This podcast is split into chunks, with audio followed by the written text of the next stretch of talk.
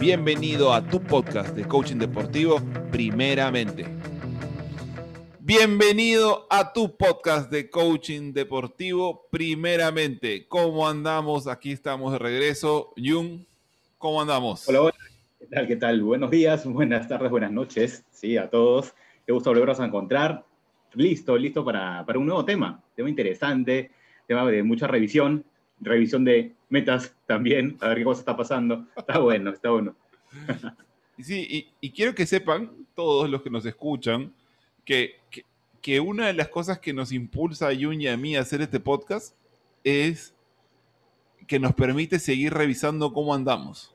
O sea, que nos permite investigar, pero no solo para aprender, sino también para seguir eh, mejorando y trabajando. Y de hecho, fue una de las claves que Jung y yo tuvimos para que en el año 2020, que fue un año tan difícil, tener un año tan tan bueno, ¿no? ¿No, Jung? Que tuvimos este grupo de estar todo el tiempo estudiando. Sí, fue un grupo bien, bien chévere, ¿no? Interesante poder tener, tomar cursos en la, durante el año para ir investigando, conocer, aprender, compartir y, y lo más chévere que estamos haciendo ahora es el sostener, ¿no? Sostener prácticas, sostener hábitos, sostener a ver, qué cosa, de repente si te puede estar pasando algo también, puedes haber estado atravesando algo por algo también, saber que tienes una contención diferente, ¿no? Y lo que tuvimos el, el, año pasado con Jung, por si a alguien no le quedó claro, es que teníamos un grupo de estudio y nos metimos en y rehicimos. Con Jung ya habíamos hecho varios de esos cursos y los volvimos a hacer, volvimos a ponernos en el lado del, del practicante, del aprendiz, del participante, porque ese espacio nunca termina. Y, y fue como volver a empezar. Fue hacer, ya no aprenderlo, sino fue profundizar, dado que ya teníamos una primera base. Y en ese, en ese proceso también nos, nos aparecieron muchos enemigos para ese mismo aprendizaje. Nos aparecieron muchas cosas que nos dificultaban sostenerlo. Y lo hemos visto muchas veces en, en, nuestros clientes, en los jugadores, en los coaches. Y por eso es que el día de hoy, ¿de qué vamos a hablar? Hoy vamos a hablar de a ver, qué es aquello que nos pasa, que sucede con nosotros, que nos alejan de esas metas que tenemos. ¿Qué cosa va pasando con nosotros internamente que decimos, ah, ¿no? dejamos esa práctica o cambiamos las cosas o simplemente no las hacemos? Porque quiero que sepan las personas, no sé cuándo estarás escuchando esto, pero esto lo estamos haciendo en las primeras semanas de febrero del año 2021. Por lo tanto, ya pasaron algunas semanas desde el famoso año nuevo donde aparecen todas las declaraciones y queremos saber cuántos de ustedes también... Mi lista, Ignacio, mi lista. ¿Dónde está? ¿Ya se borró Jun? ¿Ya se perdió? No, no, no, no. Dije, lo peor de todo es que ya no se puede borrar porque está en el celular. Entonces, este, y ahí aparecen las, ah. las notificaciones. entonces, seguramente muchos de ustedes, como a nosotros, nos pasa que se nos dificulta sostener alguno de estos compromisos, metas, y pasa a los jugadores, pasa en los procesos de aprendizaje, pasa en los equipos que tienen una meta, empiezan con muchas ganas, empiezan con un alto compromiso, un alto entusiasmo, pero luego sostenerlo es mucho más difícil. Sostenerlo, sobre todo en los, en los espacios de tensión, de estrés, o cuando las cosas no van saliendo, sostener aquello que, habíamos, que nos habíamos planteado. Entonces, Jun, ¿qué te parece si entramos directamente con cuál sería, cuál dirías tú? Ahí está, vamos a hacerlo así, Jun. Yo, tú vas a decir uno, yo voy a decir otro. Yo voy a decir uno, decir otro y, ahí nos vamos, complementando. Espero que tú no digas lo mismo que yo iba a decir, ese sería el gran problema, pero bueno, esperemos que no pase eso. Eh, pero si no, hago como que no fue así. Entonces, ¿cuál, ¿cuál nos contarías que sería un primer gran enemigo que tú encuentras que hay en estos procesos de aprendizaje o en estos procesos en lograr tus objetivos? Bueno, voy a conversar con uno que es bastante conocido con todos. ¿no? Si, no nos vamos a referir solamente a un deportista de alto rendimiento, sino a todos nosotros como personas que buscamos tener uno, el cumplimiento de un objetivo, que es la falta de motivación. ¿sí? Entonces tiene que ver con... Eh, y, y, me voy a enfocar desde el mundo de las neurociencias. ¿Qué cosa va pasando con nuestro cerebro ¿sí? a partir de esa falta de motivación? Nosotros necesitamos experiencia, necesitamos estimulación para que este desarrollo de nuestro cerebro se vaya dando. Todos nuestros aprendizajes, que son, son conexiones, ¿eh? son conexiones neuronales. Mientras más las desarrollemos, mientras más conexiones hayan, este, se van a sostener. ¿Y cómo es que nosotros aprendemos? ¿Cómo es que nosotros nos vamos motivando para, para eso? con las emociones. Pues. Necesitamos generar distintas emociones que nos lleven a hacer otras cosas. ¿Qué es lo que me gusta hacer? ¿Qué es lo que me motiva a hacer? Sin motivación, aprendizaje, sin motivación no nos movemos. Este, el cerebro sin motivación no aprende. Entonces, dale, dale. Y yo me acuerdo que en uno de los, de uno de los eh, episodios que hemos tenido, creo que traías una pregunta tú. Una pregunta para regresar a esa motivación, porque tal vez te dicen, sí, es que la pierdo. Entonces, ¿cuál podría ser una acción o alguna pregunta que las personas puedan hacer para reconectarse con esa motivación? Pero a ver, ¿qué cosa, qué cosa puedo aprender con esto, no? O sea, ¿qué, ¿qué, voy a ganar con esto? ¿Hacia dónde me va a llevar esto? ¿Qué, qué es aquello que voy a sentir con esto? Uh -huh. El famoso para qué, que tú decías la otra vez. El para qué, y qué es eso nuevo que voy a aprender o podría aprender, que podría descubrir. Ahí nos podemos hacer una serie de preguntas que disparen ese espacio de motivación. Pero, pero este, de, lo cuento desde este lado, desde la, lo que pasa con nuestro cerebro. ¿no? Lo que está haciendo en ese momento es, ¡pum!, conexiones, conexiones, conexiones, y es así como nosotros aprendimos y fortalecemos, en este caso, la motivación. Entonces, ahora yo voy a traer un tema parecido pero distinto, que, que, que, es lo que, que es lo que una de las cosas que nos pasa, que te, termina siendo que termina siendo un enemigo en nuestro proceso de aprendizaje, de crecimiento, de, de búsqueda de un desempeño óptimo, es que cuando yo busco hacer algo diferente, mi sistema, el sistema nervioso, el sistema del que yo vivo, está acostumbrado a otro. Y eso nuevo que le planteamos, Jung, lo resiste. ¿Por qué? Porque aunque, aunque, nosotros no nos damos cuenta y creemos, oye Ignacio, pero ¿por qué siempre pasa que empiezo algo nuevo y luego se me van las ganas? ¿Por qué se te dan las ganas? Porque eso nuevo que estás haciendo, si tú te das cuenta en las primeras semanas o días, no eres más eficiente, no eres más efectivo, implica todo un esfuerzo nuevo de tu parte y el sistema nervioso va a buscar a la normalidad. ¿Y cuál es la normalidad? Lo que siempre venía haciendo. Entonces, por eso siempre quiere regresar a eso que llama normal. Incluso para el sistema, eso nuevo que tú haces es ineficiente. Siente que necesita hacer más esfuerzo, utilizar más recursos, pasa por mayor cantidad de dolores porque hay esfuerzo, porque hay que vencer barreras. Entonces dice, oye, ni siquiera estoy haciendo lo mejor, me siento más torpe y quiero, prefiero regresar a lo anterior. Como cuando recién empiezas a aprender algo, ¿no? Y ese regresar a lo normal, necesitamos, necesitamos batallar con eso porque no va a ser, no va a ser natural ese proceso, vas a requerir esforzarte. Como decían algunos autores, no tiene que ver con que tengas ganas de, tiene que ver con que lo hagas y desde ahí construyas esas ganas o aparezcan esas ganas. Quería decir algo yo, me parece, a partir de lo que estaba contando. Sí, te lo comentaba hace un rato también, ¿no? Y, creo que viene bien traerlo. Conversaba la semana pasada con, con una coachí y me decía esto de que, pucha, este, generalmente cuando yo voy a salir de vacaciones dejo un montón de pendientes y cuando estoy en las vacaciones pues, estoy pero pensando más en la chamba que, que en lo que necesito hacer, que es disfrutar. Entonces dije, no, esta vez, antes de salir de vacaciones, me voy a poner estas metas, ¿sí? Ya no verla como un tremendo este, cúmulo de cosas que ah, necesito hacer, sino empezar a partir esa gran meta en metas más pequeñas y a partir de eso ella fue logrando, logrando, logrando. Y cada vez que iba logrando, ¿sí? Sentía mayor fuerza para hacer lo otro. Entonces terminó incluso sus metas en menor tiempo de lo que ella había, eh, había estimado. Entonces me dice, pues increíble, generalmente yo vivía en la procrastinación y ahora pues fue una y eso me motivó a hacer la otra y luego la otra me motivó porque iba ganando. Y la procrastinación, nosotros le llamamos con Jung el asesino silencioso de tu poder personal. Entonces nuestro poder personal bueno. empieza a debilitarse a partir de que más procrastinemos, porque cada vez yo me siento menos capaz de poder hacer las cosas. Y lo que dice Jung me parece que se conecta con algo de lo cual también hemos hablado, bueno, en esta parte previa que tenemos nosotros, sobre aquellas pequeñas ganancias. Porque esas pequeñas ganancias implica que estamos segregando algo.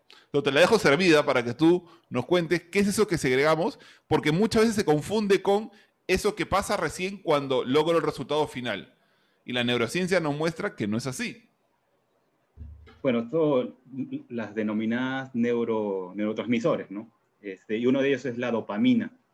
Esta, la dopamina, muchos hablan de este, la, hormona del placer o de, de la felicidad. La, de la felicidad son varias pero en cuanto al, al hecho de poder generar este, el cumplimiento de algo, ¿sí? Y lo que vas a segregar ahí es la dopamina, es la mediadora del placer.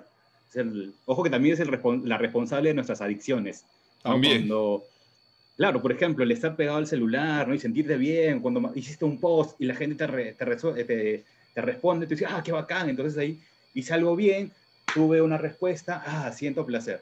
Entonces llévalo esto al ámbito del, deporte. Estás haciendo algo, estás corriendo, tú pusiste tu meta, llegaste, bien, pum, dopamina, ¿no? Incluso estás teniendo tu meta y dices, no, voy a darle un poco más. Voy a darle un poco más. Terminaste, estás cansadísimo, pero dices, buenísimo. Entonces ahí estás agregando dopamina. ¿no? Es este, el, el, y lo aumento cuando, cuando planeo a corto plazo y lo celebro. ¿no? Es, importante el, ámbito de la celebración también, ¿no? el, de, el de reconocer de lo que estás haciendo. Eso nos, nos motiva a ir por mano, sí, a cumplir más cosas. Que, ese es el problema cuando solamente entendemos que el resultado final es el que trae eh, la satisfacción.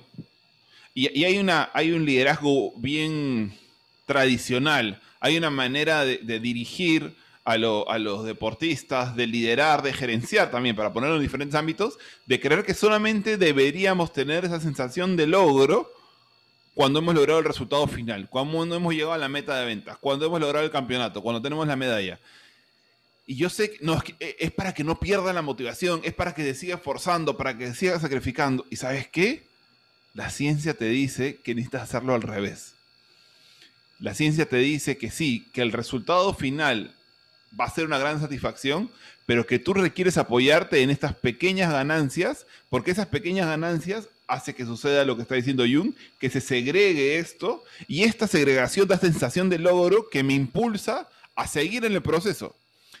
Nosotros estamos acostumbrados a mirar ciertos eh, eh, casos de éxito, pero no miramos todos los casos de fracaso, los cientos y miles de casos de fracaso que no se dan porque hay cientos de miles de personas que no pueden sostener ese proceso de solo haber satisfacción al final. Y se caen y se caen y se caen. Y esa es la gran mayoría de deportistas y esa es la gran mayoría de personas. Por eso es importante que en el momento, momento, la persona, el deportista, el jugador, la jugadora pueda sentir satisfacción momento a momento para que eso lo impulse a continuar el proceso. Jung. Y eso genera conciencia, ¿no? Genera conciencia, porque si esto lo haces tú continuamente, sabiendo que la automotivación o el alcanzar los logros me genera esta, la dopamina, pues voy a, como genera esto adicción, lo voy a quererlo, voy a quererlo más, más veces, más tiempo, ¿no es cierto? Entonces, imagínate esto llevarlo al ámbito de, los, de la búsqueda de tus propios resultados. Porque me siento bien porque lo estoy haciendo, entonces voy y busco, voy y busco. Pero qué importante es tener y tomar conciencia de que lo estás haciendo. Porque no que salió porque salió. Y esto tiene que ver, por ejemplo, cuando, cuando un jugador está haciendo un nuevo drill, ¿no? un nuevo entrenamiento, un nuevo movimiento y empieza a hacer algo que no hacía antes. Y ahí puede aparecer el reconocimiento dado eso. La sensación de satisfacción de, oye, estás manejando algo que no manejabas ayer. O estás logrando algo que no, estás manejando, no estabas logrando ayer. ¿Qué está pasando hoy? ¿Cómo te sientes con eso? ¿A qué te impulsa eso? ¿Cómo te ves de acá a una semana si sigues en este mismo sendero? Y es aprovechar esa misma dopamina o, esa misma sensación de satisfacción para que él o ella se vean logrando cosas más adelante. No es jugar el triunfalismo, sino es ser estratégico para que haya mayores probabilidades de triunfar. Es diferente. Claro, es tomar todos los recursos que ahora estás sabiendo que también es internamente para utilizar en favor tuyo. Porque antes no teníamos esa, ese conocimiento. Ahora, escucha, dentro de nosotros hay tanto para poder alcanzarlo, ¿no? Y ¿cuál sería otro punto? Porque estamos avanzando así, pero ¿cuál sería otro punto que tú dirías que se vuelve un enemigo, una dificultad o algo que se mete en el medio de nuestro proceso y nos jala como un ancla?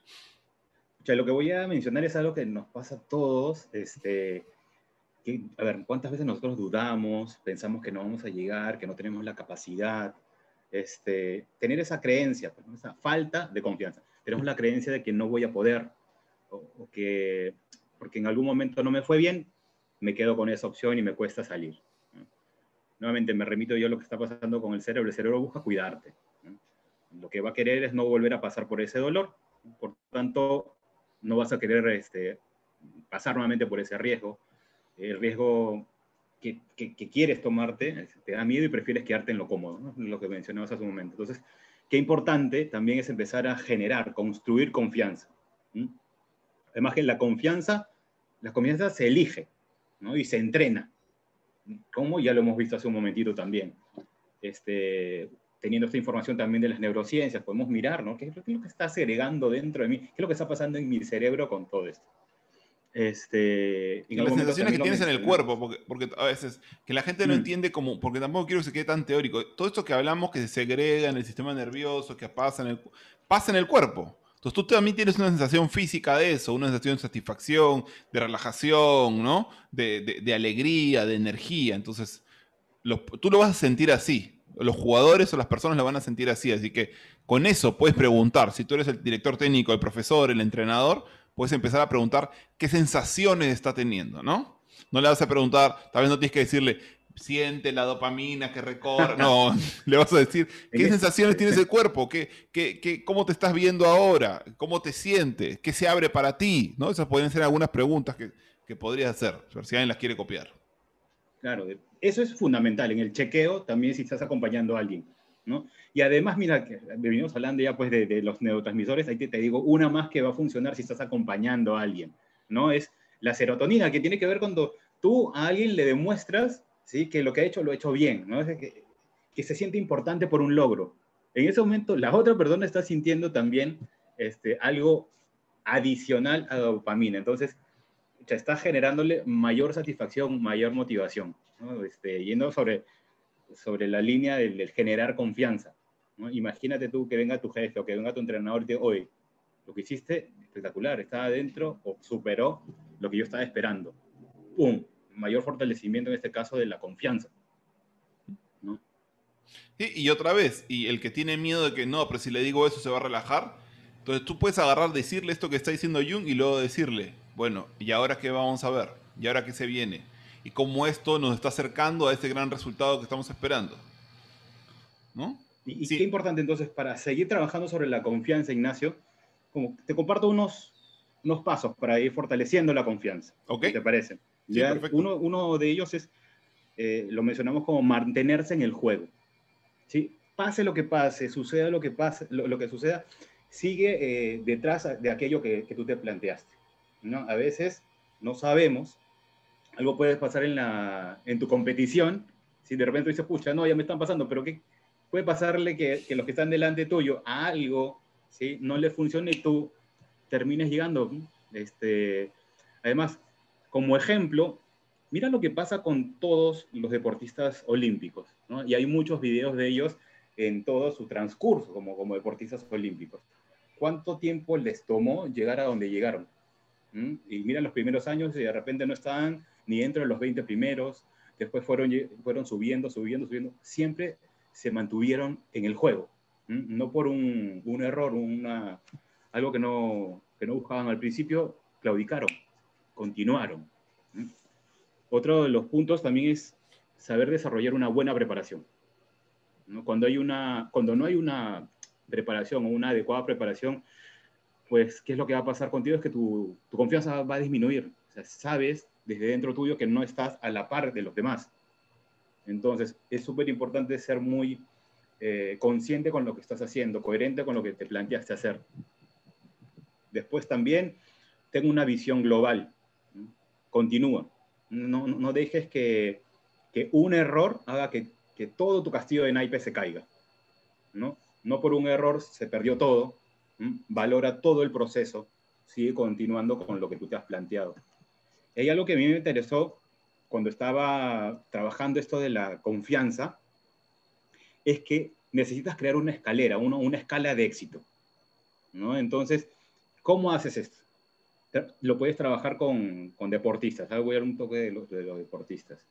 Para que pueda generar mayor confianza es hacerle pequeñas actividades o acciones precisas, específicas, que no genere, que no, no, no, no les pida muchísimo esfuerzo, pero sí que haga una práctica este, diferente. Por ejemplo, ¿no? Dices, es que tú de ahora en más vas a ser el primero en llegar a los entrenamientos, vas a ser el último en, irte a los, de los entrenamientos, eh, te vas a acercar hacia tus compañeros, vas a compartir un poco más, de tal manera que estás haciendo como una escalera de cumplimientos, algo que de repente no hacía antes, lo empieza a hacer de manera continua, consciente y coherente. De, ahí, de un tiempo este, va a poder mirar hacia atrás y decir, oye, me siento muchísimo más seguro con lo que estoy haciendo. Estoy teniendo logros, estoy teniendo resultados diferentes. ¿Por qué? Porque me relaciono más con la gente, porque estoy recibiendo más información de la gente, porque estoy logrando más cosas. ¿Qué te parece, Ignacio, esto? Ah, la verdad que lo pone a decir y me, ponía a pensar, ok, ¿cuál sería mi escala de éxito? Empezaba yo otra vez, eh, eh, le, decimos sinceramente, esto, esto que hablamos con Jung a nosotros nos sirve y, una de las cosas que, que a veces a veces, a veces veo que las personas y muchas veces los coaches o los especialistas quieren mostrarse como infalibles en lo que hablan, ¿no? Y, una, una de las características de Jung creo que tú y yo tenemos es que nos mostramos muy falibles en lo que hablamos, ¿no? Eh, sí. Pero muy falibles en el sentido de que, que, que, que, todo el tiempo, y tal vez a veces exageramos porque buscamos ser muy exigentes con nosotros y tal vez eso hace que miremos mucho lo que no funciona, pero siempre estamos como está buscando esto de, ok, ¿y, qué podría ser, cómo podría ser el siguiente paso, no? ¿Y, qué no estamos aplicando? ¿Cómo estamos fallando? Y, otra vez, pero ya no por el látigo, sino por esta búsqueda de crecimiento, porque además es lo mismo que necesita el jugador, el deportista constantemente. Porque una de las cosas más difíciles es sostener el alto rendimiento. Yo sé que llegar al alto rendimiento es muy difícil, muy pocas personas llegan a ese nivel, pero sostenerlo es mucho más difícil. Mucho más difícil. Mira que, mira que se me está escapando algo también, eh, de repente lo habíamos visto anteriormente, pero dentro de estos espacios, para poder seguir generando mayor confianza, es tener un, un lenguaje distinto, ¿no? Y, lo llamamos como programar una, una grabación, ¿no? Es decir, qué cosas te vas a estar diciendo, qué mensajes te quieres dar para tener un esfuerzo y un compromiso que sostengan ese estado que te funciona, ¿no? Que es lo que mencionabas hace un momento. Mira la gran diferencia entre decir, ¿sabes qué? Oye, no soy lo suficiente bueno para esto, versus, a ver, por algo me eligieron y confío en lo que vieron en mí. Me, hace recordar, a, esto lo ha sacado también claramente de, cómo lo hemos trabajado con varios jugadores de fútbol. Me acuerdo clarito algunas comparaciones que teníamos con ellos, así que sí, sigue, sigue, por favor. Que, que si lo van a escuchar, ya saben quién son.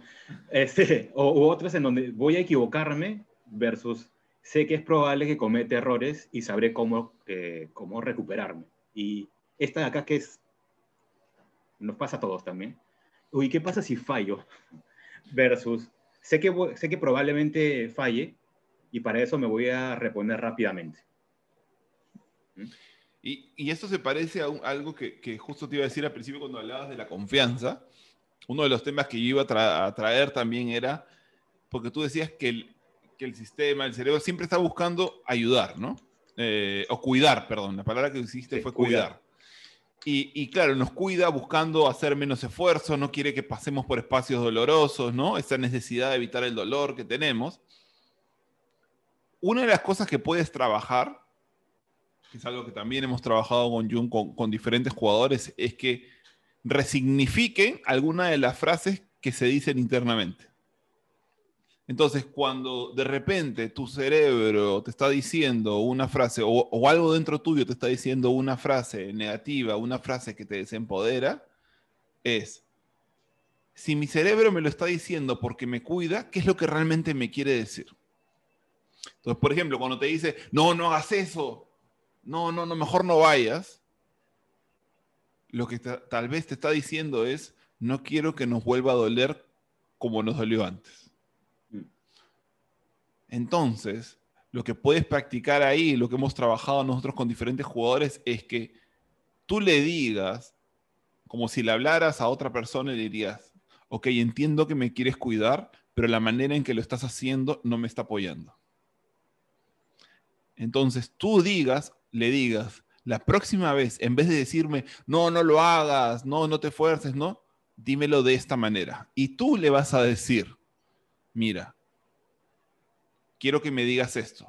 Entonces, por ejemplo, le podría decir, cuando te vayas a enfrentar a una situación similar, quiero que estés atento a X y a Z. Entonces tú ya sabes que la próxima vez que quiera aparecer esa voz, tú ya sabes lo que te está diciendo. Entonces va a ser mucho más fácil que lo que manejas porque vas a poder escuchar el mensaje que está detrás de esa frase de angustia, de miedo, de desesperación que te dice por cuidarte, pero que no es la manera más efectiva para ti de ser cuidado. Eso, eso, eso es súper importante, resignificar. Y antes tal vez de eso es, ¿qué cosa me estoy diciendo? Porque muchas veces actuamos en automático, ¿no? Porque ya está ahí. No, pero, a ver, parar un momento y decir qué cosa me estoy diciendo. El, ejercicio que teníamos con, con los jugadores es, a ver, vamos por partes. ¿En qué situaciones te estás sintiendo mal? Era tan simple como eso. Mm. Luego, íbamos qué cosa significaba mal. Porque ese mal puede ser molestia, puede ser miedo, puede ser frustración, puede ser este, angustia. Sobre eso es, ¿cuáles son esos diálogos internos? ¿Qué, qué mensajes, qué eh, palabras están saliendo. Ok, y con eso trabajamos, ¿eh? en la resignificación. No, no, es, no es lucharlo. Esto es más como el aikido, ¿no? que tiene que ver con esa fuerza que llega a ti, utilizarla a tu favor para seguir continuando y no buscar repelerlo porque en ese, ese momento de, lucha hay desgaste. Lo que no quiere entonces tu cerebro es eso, que estés en peligro, ese desgaste, en esa lucha, no quiere estar. Y no se va a cansar. Tu cerebro no se va a cansar. Y si le quieres ganar por cansancio, te va a ganar. Ganarle al cerebro con el cerebro es muy, muy, muy difícil. Entonces hay que, hay que hacerlo de una manera inteligente. Y otra vez, esto que hablábamos del cuidar puede ser una manera más sencilla y que voy a utilizar una palabra que también dice mucho tú, Jung. Necesitamos escuchar esta palabra o estas frases eh, que aparecen con angustia, con desesperación, con compasión. ¿No? Es como, mm. a, mí me gusta mucho que los jugadores, mis clientes, mis coaches, le pongan un nombre, lo llamen como un personaje. Entonces, de hecho, les pido que le pongan forma, que le pongan un nombre y le digo, este, pues, por ejemplo, a veces le dicen el negativo, ¿no? Entonces le digo, ¿qué te está diciendo el negativo? No, me dice que la voy a cagar, que, me voy a equivocar, que, que me va a doler, que no vale la pena. Y cuando ponemos el espacio de cuidar, empezamos a darnos cuenta de lo que el negativo realmente está diciendo. ¿No? No quiero que vayas porque una vez fuimos y nos dolió demasiado y yo me acuerdo cómo te quedaste. Y no quiero que te vuelvas a quedar así. Entonces ahí yo le hablo al negativo y le digo, entiendo que me quieras cuidar, pero de esta manera diciéndome esto no me sirve. Necesito que me lo digas de otra manera. Cuídame de otra manera. Porque no lo vas a poder desaparecer. Esa es la mala noticia. Si quieres desaparecer a esos personajes, no lo vas a poder desaparecer van a encontrar la manera de salir. Lo que requieres es resignificarlos, ¿no? Poner un nuevo patrón, darles una nueva forma de escucharlos. Eh, así que. E-, esa resignificación, Ignacio, que tú mencionas, es a algo que se escucha o se viene escuchando mucho, ¿no? Es aprender o desaprender para aprender. ¿Ok? Entonces, este, ahí salta otro concepto de la neuroplasticidad. Nosotros, o sea, como nuestro cerebro está dispuesto, está totalmente abierto a aprender en todo momento. ¿Ok? ¿Y cómo aprende? Por asociación. ¿Ok? Algo que yo vi, ¿sí? Lo hago mío. Entonces, ojo, que es para bien y para mal. Mm. ¿Cierto? Entonces, este, lo que no nos funciona y lo aprendimos, también está instalado. Entonces, aquello que nosotros aprendimos y no nos funciona y nos generó en algún momento cierto placer, está también ahí. Entonces, ahí necesitamos entrar, identificar y generar una nueva acción, ¿sí? ese desaprender para aprender algo nuevo. O sea, es, tan poderoso nuestro cerebro que pa, pa, colecta, colecta, colecta. Entonces, ¿qué es lo que realmente queremos colectar y fortalecer? Para tener nuestros resultados realmente, ¿no? Genial, Jung. Y bueno, te voy, a, te voy a empujar a que vayamos a un siguiente tema. Yo voy a decir, voy a decir. Que me gusta hablar de esta vaina. Sí, sí, sí, por eso, pero ya vamos un rato, entonces sé que tenemos más cosas para decir. Yo voy a decir un punto, luego voy a entrar a otro tema y luego tú me haces tus comentarios o me pasas al siguiente, ¿te parece? Perfecto, perfecto, dale. Entonces, una de las cosas que queríamos recordar a la gente es que la psicología del comportamiento, y esto otra vez, esto es un dato, la psicología del comportamiento dice que los primeros 22 días son los más difíciles. de los 70 días necesarios para llegar a la primera etapa del hábito. Es decir, una primera etapa del hábito demora 70 días. Los primeros 22 días son los más difíciles. Son los que van a aparecer casi todo lo que hemos hablado ahorita. Las peleas, la resistencia, lo que parece ineficiente, ¿no? El no, no quiero. Y es ahí donde no va a tener tanto que ver con querer, sino con hacer que suceda. Por eso es que necesitamos cuando estamos acompañando a alguien, cuando tenemos un jugador, cuando empezamos un nuevo proceso, cuando aparece una nueva etapa, son claves, claves esos primeros 22 días. No te estoy diciendo, o no te estamos diciendo que luego esos 22 días ya no haya resistencia, pero aparece esta posibilidad de agarrar un nuevo momentum, una nueva ola, que permita seguir construyendo otros niveles del hábito.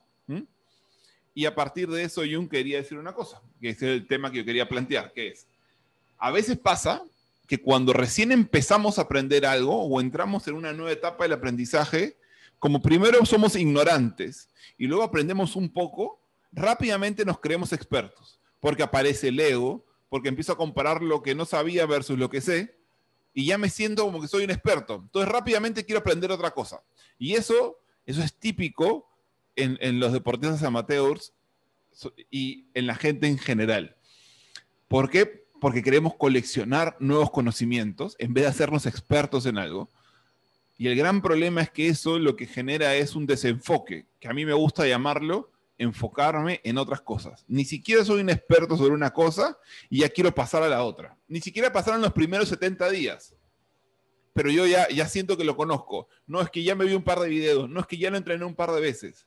No, necesito repetirlo y repetirlo y repetirlo. Y un gran enemigo es el ego que aparece ahí creyendo que ya soy un experto, porque claro, cuando me comparo con el ignorante, yo sé mucho. Pero versus el que realmente sabe o el que es un experto en el tema, yo sigo siendo un ignorante. Sé cómo lo ves, Jun. Creo que nos pasa a todos. Te iba escuchando y decía, a ver cuántas cosas estoy, estoy haciendo eh, o me estoy creyendo que ya lo sé. ¿No? y a partir de eso también que no me estoy permitiendo aprender.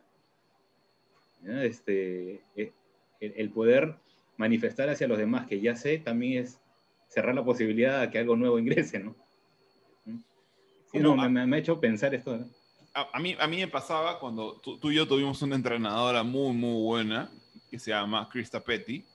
Y ella cada vez que, que, ella es de Estados Unidos y cuando venía a Perú, nosotros siempre teníamos... Paréntesis, paréntesis nada más un cachetadón nos dio ahí, ¿eh? Ok, cierro paréntesis. Ella nos decía, cada vez que venía a Perú nos decía a nosotros, ¿por qué cada vez que yo vengo a Perú tienen un plan nuevo? Siempre me quieren lanzar un producto nuevo. Y me decía, pero todavía no somos expertos en los primeros que nosotros hacíamos unos talleres que eran solo para mujeres y solo para hombres, los únicos talleres de este tipo solo para hombres en, en toda Latinoamérica, por lo menos que yo conozco. ¿sí? de corporalidad, de trabajo desde, el cuerpo, liderando desde el cuerpo. Y nosotros siempre queríamos lanzarle un producto nuevo y ni siquiera estábamos estabilizados en el primero y en el segundo, porque luego sacamos un segundo y luego ya queríamos sacar un tercero y era como, ¿qué están buscando? ¿no? no y, era algo que nos resonó mucho a, nosotros porque, porque es algo que nos pasa. O si no, una cosa que yo le decía a Jung era, el otro día alguien me estaba preguntando sobre bicicletas. Y yo he hecho triatlón, pero yo de bicicletas realmente sé muy poco. Sé muy poco porque yo empiezo a ver a la gente que sabe de triatlón o que sabe de mountain bike y veo que son expertos en el tema y yo me doy cuenta que hablan sobre modelos, componentes y yo no entiendo casi nada. Pero claro, versus alguien que no sabe nada, nada de bicicletas, yo parezco un experto. Y si yo me paro en ese lugar, cierro mi espacio de aprendizaje. Y eso es exactamente lo que hacemos con un montón de cosas del entrenamiento. Y si tú ves a los grandes jugadores, a los grandes deportistas, los, los jugadores de la NBA que ganan 20 millones de dólares al año, un poquito más que nosotros, Jung, Sí, un poquito nomás. Siguen haciendo los mismos tiros libres que hacían cuando tenían 5 años, 6 años, 8 años, 10 años, 12 años, y siguen entrenándolo y entrenándolo, y siguen haciendo el fade away, y siguen haciendo dando la vuelta, y siguen practicando los pases, y siguen practicando los sistemas de juego que vienen entrenando hace años de años. ¿Por qué? Porque en esa repetición está la maestría. Versus creer que, ah, ya lo tengo manejado, voy a aprender una cosa nueva.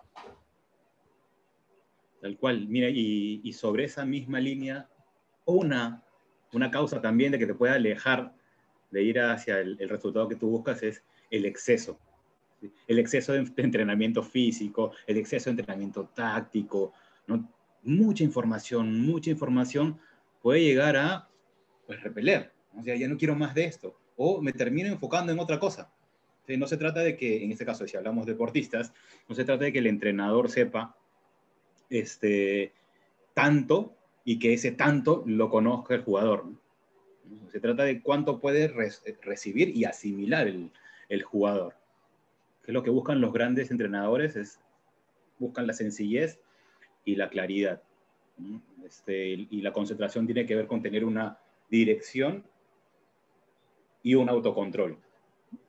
Saber hacia dónde estamos yendo y cómo mantenerme en, ese, en esa dirección. Y como antes solo se hablaba de, de, lo, de, lo, técnico, luego se hablaba de lo técnico-táctico, luego se habla de lo técnico-táctico-físico, luego se habla de lo nutricional también, luego de lo mental-emocional. Mental-emocional. Mm. Y el descanso. Por ejemplo, si tú notas claramente, un deporte donde se nota claramente es en el fisicoculturismo, donde la manera en cómo entrenan y cómo descansan es vital, cómo descansan y cómo se alimentan. Entonces, el tiempo que tienen para alimentarse, el tiempo que tienen para descansar, el tiempo que tienen para entrenar. Casi toda su vida se divide en esas tres cosas. Pero ese descanso permite no solamente la reconstrucción muscular, ¿no? el que puedan estar preparados ¿no? y puedan tener un mejor entrenamiento físico en la siguiente oportunidad, el que puedan absorber mejor los nutrientes, sino que además también permite un espacio de despeje, ¿no? de poder aterrizar los conceptos, de poder aterrizar los aprendizajes, porque siempre, si siempre estoy en el hacer, no, termino, no tengo tiempo para poder estar en el tomar conciencia, ¿no? en el absorber, en el afianzar digerir, ¿no? Digerir, el poder este, entender para qué estoy haciendo esto, por qué lo estoy haciendo, cómo lo estoy haciendo también. Imagínate todo el tiempo información, información, información, es en qué momento procesas, pues, ¿no? ¿No? O estás haciendo procesamiento sobre procesamiento. Entonces no hay algo realmente claro ni profundo. Y una, una, una pregunta, ¿qué, a, mí se me, a mí se me viene a la cabeza la palabra disciplina. Y entiendo que la disciplina podría ser algo que, que nos permitiría ir en contra de estos enemigos. ¿Qué, ¿Qué, nos podrías decir tú sobre la disciplina? Es que la, disciplina también, ¿no? A ver, la disciplina, el ser disciplinado, el hacer las cosas, entonces, este, es fundamental. Y, y, que hay técnicas también para poder tener una, una disciplina sostenida. Ojo que también aquí, ¿qué es lo que ingresa? Como lo hemos estado viendo hace un rato, es el tema de las emociones. Todo momento es emoción. Como me vaya sintiendo en determinado momento, me va a llevar a, tener, a, desarrollar determinadas eh, actividades o acciones. Eh, los deportistas de alto rendimiento pasan por cuántas emociones, ¿no? Entonces es importante saber reconocerlas, gestionarlas. ¿Para qué? Para poder permitirnos desarrollar una inteligencia emocional. Hace un la semana pasada estaba viendo un video que me pareció interesantísimo acerca de la agilidad emocional.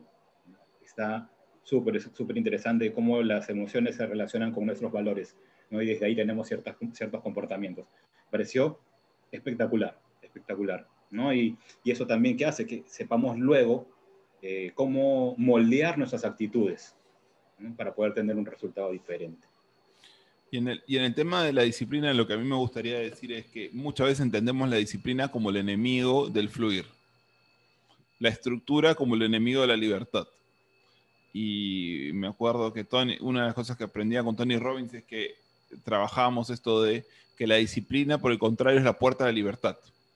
Porque si yo entreno mi disciplina de tal manera, en el momento que yo decido hacer algo, lo hago. Entonces, ¿qué libertad más importante que esa? Que en el momento en que yo puedo decidir hacer algo, tengo tal disciplina que lo hago. Y desde ese lugar aparece la libertad. Entonces, la disciplina, por el contrario, en el deportista, es lo que le va a permitir luego poder fluir de la manera más, eh, no sé cómo decirlo, suave o, valiosa, o, no sé qué palabra, no se me sale otra palabra ahorita, durante el partido me, sale con confianza. Perfecto, sí. La disciplina, al tener una preparación eh, consciente, ¿no es cierto? Este, y coherente, te va, a dar, te va a dar confianza, de todas maneras, ¿no? Porque estás apto para competir, ¿no? Porque sabes qué es lo que necesitas hacer, sabes qué es lo que te han pedido, cuáles son tus responsabilidades. O sea, de hecho, de todas maneras, vas a tener mucho más seguridad al hacer las cosas. Y no solamente tiene que ver con la mecanización del movimiento, que es algo que también típicamente se habla en el deporte. Muchas veces lo dicen los profesores, los entrenadores, los, los físicos, que te hablan de la mecanización del movimiento. ¿no? Entonces, hay que hacerlo muchas veces para que el, el movimiento solamente sea mecánico pero además lo que te va a permitir es que también empiezas a reconocer qué pensamientos aparecen en ti cuando vas a hacer ese movimiento, qué emociones pueden aparecer en ti. Entonces también es aprender a entrenar, a pasar por ellas, a tener relaciones amigables o efectivas con esos pensamientos y esas emociones. Entonces no solamente es lo mecánico, sino también la, el movimiento dentro de esa emoción o mi capacidad de fluir dentro de esos pensamientos si yo no entreno eso, se vuelve un enemigo en mi desempeño. Y tal vez en el momento donde yo más lo necesito. En el partido, en el campeonato, en la carrera, ¿no? En la prueba.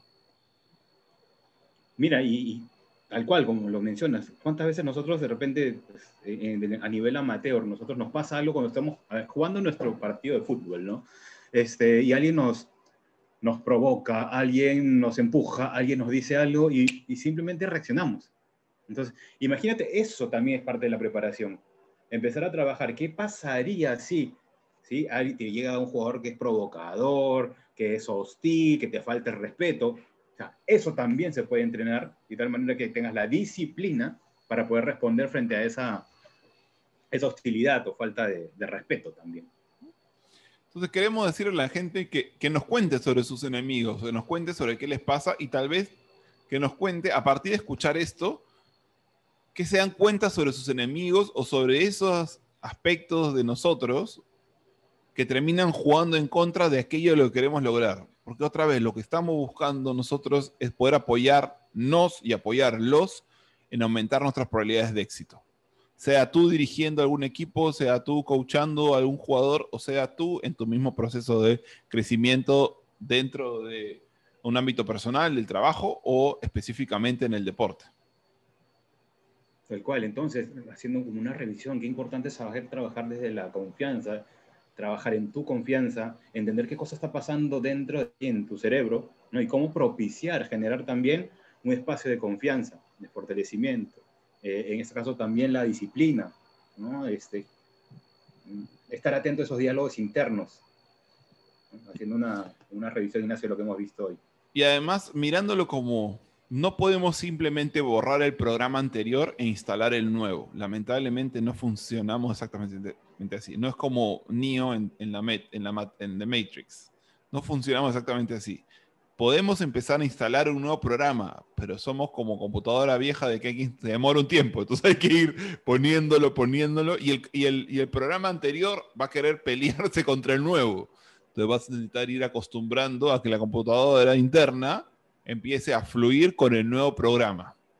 Y eso, como decíamos, de la psicología del comportamiento, dura por lo menos una primera etapa del, del hábito, 70 días, siendo los 22 primeros los más difíciles. Así que por favor, les, nuevamente esperamos sus comentarios, les pedimos y les agradecemos por estar escuchando y compartiendo este podcast. La mm. próxima semana vamos a tener algunos invitados, no sé si uno o dos invitados del deporte, jugadores de fútbol, donde van a poder hablar de su experiencia dentro de usar este tipo de herramientas para que ya no lo digamos nosotros, sino que también ellos nos puedan contar un poco de cómo los puede haber apoyado en su rendimiento deportivo sí, me genera mucho, mucho, entusiasmo. No, no, esto, agradecerles también a todos por, por escucharnos, por, por, compartir esto y que, y que realmente estoy muy entusiasmado con lo que va a venir la próxima semana. Hacer una, una conversación muy bonita, de poder volvernos a encontrar, un espacio diferente, pero de, de mucho aprendizaje, estoy seguro. Así que nada, nos vemos la próxima, nos o escuchamos la próxima semana. Así que muchísimas gracias a todos. Por favor, compartir este podcast ya sabes que no te cuesta nada y puedes terminar apoyando a alguien, tal vez en que logre por fin su meta del 2021. Y nos estamos viendo la próxima semana con el caso de éxito o los casos de éxito que vamos a estar comentando. Muchas gracias, Jun, por la conversa. Muchas gracias a todos. Gracias a Nos todos. vemos. Chau, chau. Este es primeramente tu podcast de coaching deportivo. Nos vemos. Gracias.